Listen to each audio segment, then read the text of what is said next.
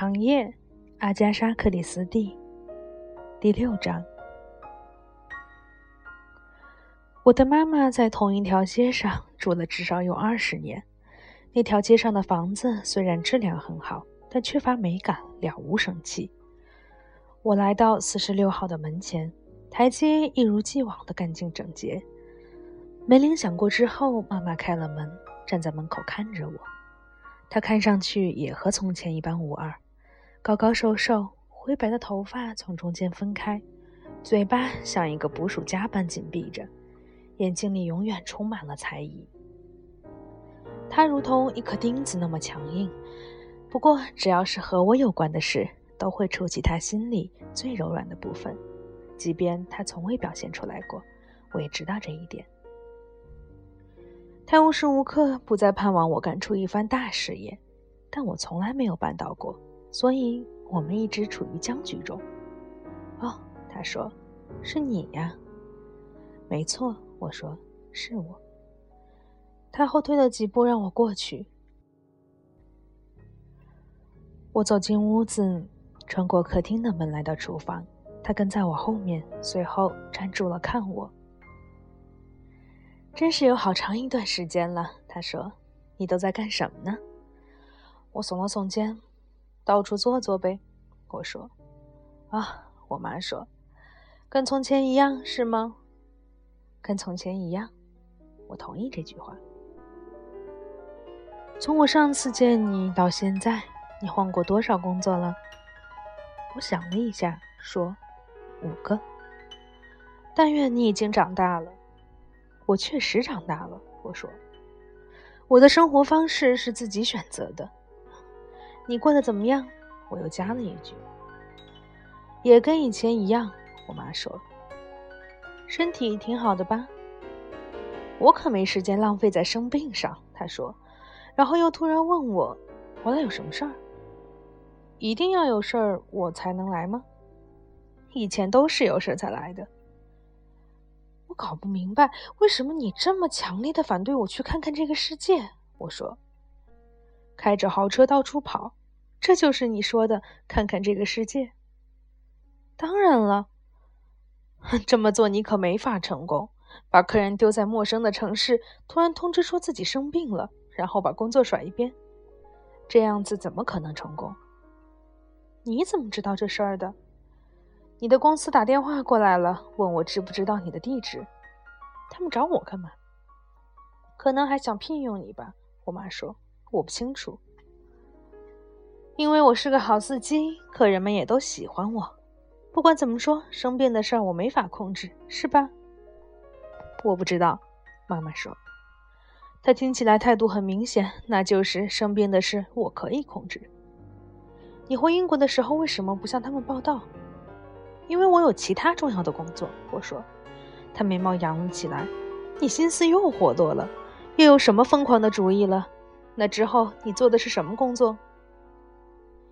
加油站、修车厂、小夜总会餐厅里的临时洗碗工。真是越来越走下坡路了。妈妈的话里带着一股悲凉。根本不是。我说，这只是计划的一部分。我计划的一部分。他叹了口气，唉，想喝点什么，茶还是咖啡？这都有。我要了咖啡，我已经过了喝茶的年纪了。我们坐了下来，杯子放在面前。他拿了一块自己做的蛋糕出来，我们一人切了一片。你不一样了，他突然说。我，怎么不一样？我不知道，但你的确不一样了。发生了什么吗？没发生什么呀，能发生什么事儿呢？你看上去很兴奋，他说。我准备去抢一家银行，我说。他并没有被我逗乐，只是说不，我倒不担心你干那个。为什么？这年头抢银行是最简单快捷的致富方法。那需要做太多的工作，他说，还要想很多方案，你可不会去做这么费脑筋的事。而且也不安全。你认为你很了解我？我说，不，不了解。我真的一点都不了解你，因为你跟我完全不同。但是我知道你准备做一些什么事情。你想做什么，麦克？和一个姑娘有关？为什么你觉得会是一个姑娘？我就知道有一天这事儿会发生的。你说的有一天是什么意思？我也有过很多女朋友啊，不是那个意思。那只是一个年轻小伙子无事可做时的一些消遣。你的女朋友们从来就没断过，但只有这一次你是认真的。你觉得我这次认真了？是个姑娘吧，麦克？我没有看他的眼睛，我看看别处，说：“可以这么说吧。”她是哪种类型的女孩？适合我的那种类型。我说：“你准备带她来见见我吗？”不，我说：“觉得没必要。”不，不是这样的。我不想伤害你的感情，但是啊，你没有伤害我的感情。你不想带他来见我，是担心我跟你说不行，是吗？就算你这么说，我也不会放在心上的。也许不会，但是他能动摇你。这会让你在内心深处产生一些疑惑，因为我说的话和我的想法你都很在意。我猜中过你的很多事情，猜得很对。你也知道，我是这世上唯一可以动摇你内心信念的人。是一个坏姑娘把你套牢了吗？坏姑娘，我大笑着说：“你是没见过她，你这话太好笑了。你想从我这儿要什么？你肯定想要些什么吧？你一直是这样。”我想要点钱，我说：“打消这个念头吧。你想要钱干嘛？花在那个姑娘身上吗？”不，我说：“我要买一套合身的上等衣服去结婚。”你想和他结婚？如果他要我的话，他吓了一跳。只要你想跟我说什么事，他说，我就知道要糟糕了。我一直在担心这件事情，那就是你选错对象了。选错对象。见鬼！我气得咆哮起来，然后我摔门而出。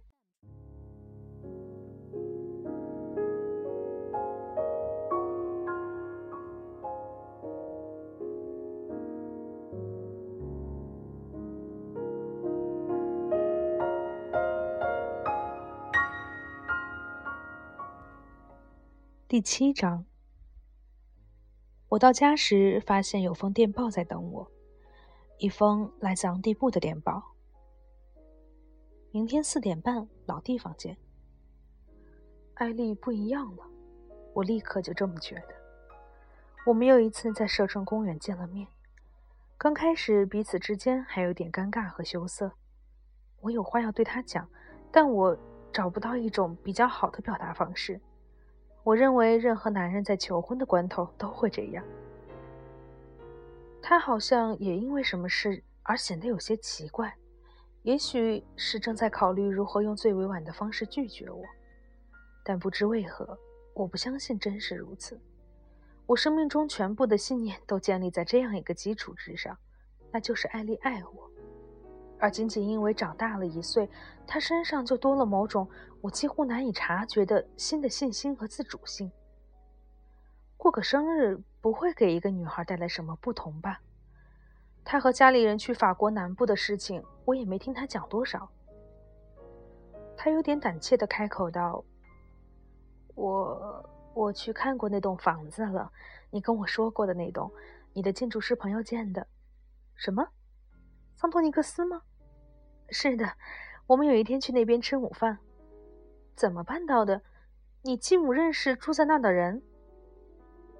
德米特里·卡斯坦丁，这个并不认识，但是我们见到了他。啊，好吧，其实是格丽塔安排我们去那里的。又是格丽塔，我的声音中渐渐出现了平时常有的恼怒。我跟你说过，他说格丽塔很善于安排事情。好的，所以他安排了你和你继母。啊，还有弗兰克叔叔。艾丽说：“好一个家庭聚会。”我说：“格丽塔也去了吧？”我猜。格丽塔没有来，因为，嗯，艾丽有些迟疑。寇拉，我的继母，她不会这样对待格丽塔。她不是家庭的一份子，而是一个微不足道的人，是吗？我说，事实上，她只是个互惠生。被这样对待，格丽塔肯定有时候会怨恨的。她不是一个互惠生，她是我的同伴。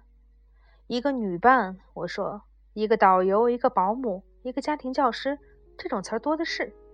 好了，不要再说了。艾丽说：“我想告诉你，我现在知道你对你那位朋友桑托尼克斯的看法了。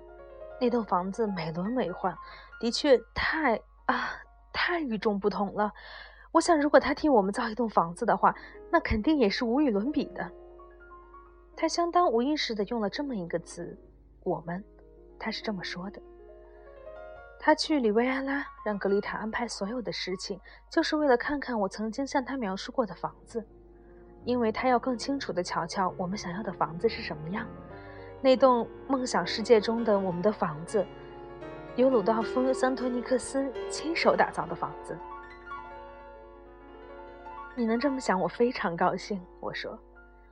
他说：“你最近做了些什么呢？还是乏味的工作？”我说：“啊，我还去了一次赛马大会，在一匹不被看好的马上压了些钱，一赔三十呢。我把所有的钱全压在了上面，最后他以领先一个身位的优势取得了胜利。谁说我还没开运呢？我很高兴你赢了。”安妮说，但是他的口气听上去一点也不兴奋，因为。把你的全部身家都压在一匹不被看好的赛马身上，而他竟然赢了。这件事情在艾丽的世界里根本不代表什么，不像对我来说意义那么大。我还去看望了我妈妈，我加了一句：“你没怎么说起过你妈妈的事，有什么好说的呢？你不喜欢她吗？”我想了一会儿，我不知道。我说。有时候我会这么觉得，毕竟一个人长大了，难免会对父母有点抵触。我觉得你很在乎他，艾丽说，否则你不会一说起他就这么支支吾吾。啊，在某些方面我真的很怕他。我说，他太了解我了。啊，我的意思是，连我最差劲的地方他都相当了解。总是要有这种人的，艾丽说。这话是什么意思？好像是个大作家还是谁说的？在贴身仆人的眼里，没有一个人是英雄啊！也许每个人都需要这样一个贴身仆人，不然总是活在他人的赞美里，太累了。好吧，你的确挺有想法的，艾莉。我牵起他的手。那你对我的一切都了解吗？我想是的，艾莉说道，她的口气非常冷静。我可没和你说太多啊。没错。很多事情你的确闭口不言，但我对你的性格，你这个人本身却很了解。我不知道你是否真的了解。我接着说，这听起来相当愚蠢，因为我要说“我爱你”，啊，似乎我说的太晚了，是吗？我想你早就知道这回事了，实际上从一开始就知道了吧？是不是？是的，艾丽说。你不是也早就知道了吗？关于我的想法。问题是，我说，我们该怎么做？呃，事情可没这么简单，艾丽。你完全清楚我是什么样的人，做过什么样的事，过着什么样的生活。我回去看望母亲，她住在一条看起来不错的老街上，那是和你完全不一样的生活，艾丽。我不知道这两种生活要怎么共处。你可以带我去见你妈妈。呃，可以是可以，我说，但我宁愿不要。我能预料到他会对你说一些很刺耳的话，可能还很残酷。你要明白，我们会一起过一种很奇怪的生活，这不是你以前过的生活，也不是我以前过的生活，而是一种全新的生活。在这种新生活里，我们的一切都将汇集在一起。包括我的贫穷和没文化，也包括你的财富和有教养。我的朋友会认为你是一个傲慢自大的上流人士，而你的朋友则会认为我是一个不登大雅之堂的社会底层混混。所以这一切我们该怎么办呢？我会告诉你，艾丽说，到底我们该怎么做。我们要住在吉普赛庄的一栋房子里，而这栋我们梦想中的房子由你的朋友桑托尼克斯为我们建造。这就是我们要做的事。然后他又加了一句：“当然，我们要先结婚，这也是你的意思，对吗？”“是的。”我说，“这就是我的意思。如果你觉得这么做对你来说合适的话。”啊那太容易了，艾丽说。我们下周就可以结婚。你看，我已经到了法定年龄，现在我就可以做我想做的事，这一切都不同了。我认为你对亲朋好友的顾虑啊，也许是对的，所以我不告诉我的家人，你也别告诉你的妈妈，直到所有的事情都办完了，他们就算再反对也没什么关系了。太棒了，我说，这真太棒了，艾丽。但是有一件事啊，我真不忍心告诉你，我们不能在吉普赛庄生活了，艾丽，我们也不能在那里盖我们的家了，因为那已经被卖掉了。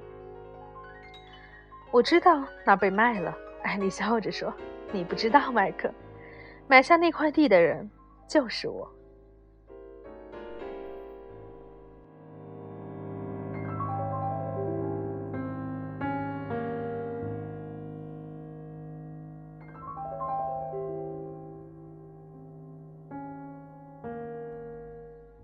第八章，我坐在一片草地上，旁边是莲花丛生的溪流，一条小径和几块踏脚石环绕着我们，还有很多人也在我们周围坐着，但我们并没有注意，或者说，我们的眼里根本看不到他们，因为和他们一样，我们也是年轻的情侣，正在畅谈着未来。我目不转睛地凝视着身边的女孩，说不出话来。麦克，他说：“有一些啊，有一些事情，我想告诉你，是关于我的。你不用，我说，你不用把所有的事都告诉我的。但我必须就要说出来，我之前就应该告诉你的，而我没有，因为，因为我怕这会把你吓跑。但是它能解释一些关于吉普赛庄的事。你买下了它，我说，但你是怎么买的呢？”通过律师，他说最普通的方法。它真的是一块投资的好地方，你知道的。那片土地肯定会涨价。我的律师对这件事情很得意。突然听到艾丽说这番话，感觉有点怪怪的。温柔腼腆的艾丽，对买卖生意居然有种认知和自信。你是为我们而买的吗？是的，我找了个私人的律师，而不是家庭律师。我告诉他我想要做什么，让他去调查一下那地方。我就着手将一些事情筹备妥当。还有两个人也看中了他，但他们并非真的渴望得到，出价也不高。最重要的事情就是所有事务都准备就绪，安排妥当了，只等我年龄已满就签字。现在我签过字了，整件事情也就办成了。但你肯定得有一些存款，或者之前准备过什么。你有足够的钱去做这些事吗？没有，艾丽说。我事先并没有足够多的钱去做这件事，但肯定会有人帮你垫付一下的。如果你找一家新开的法律顾问公司，他们会很乐意和你合作，只要你是一笔巨款的继承人，他们愿意冒这个险。只要你别在生日之前就突然去世。听上去很有条理，我说。你让我大吃一惊啊！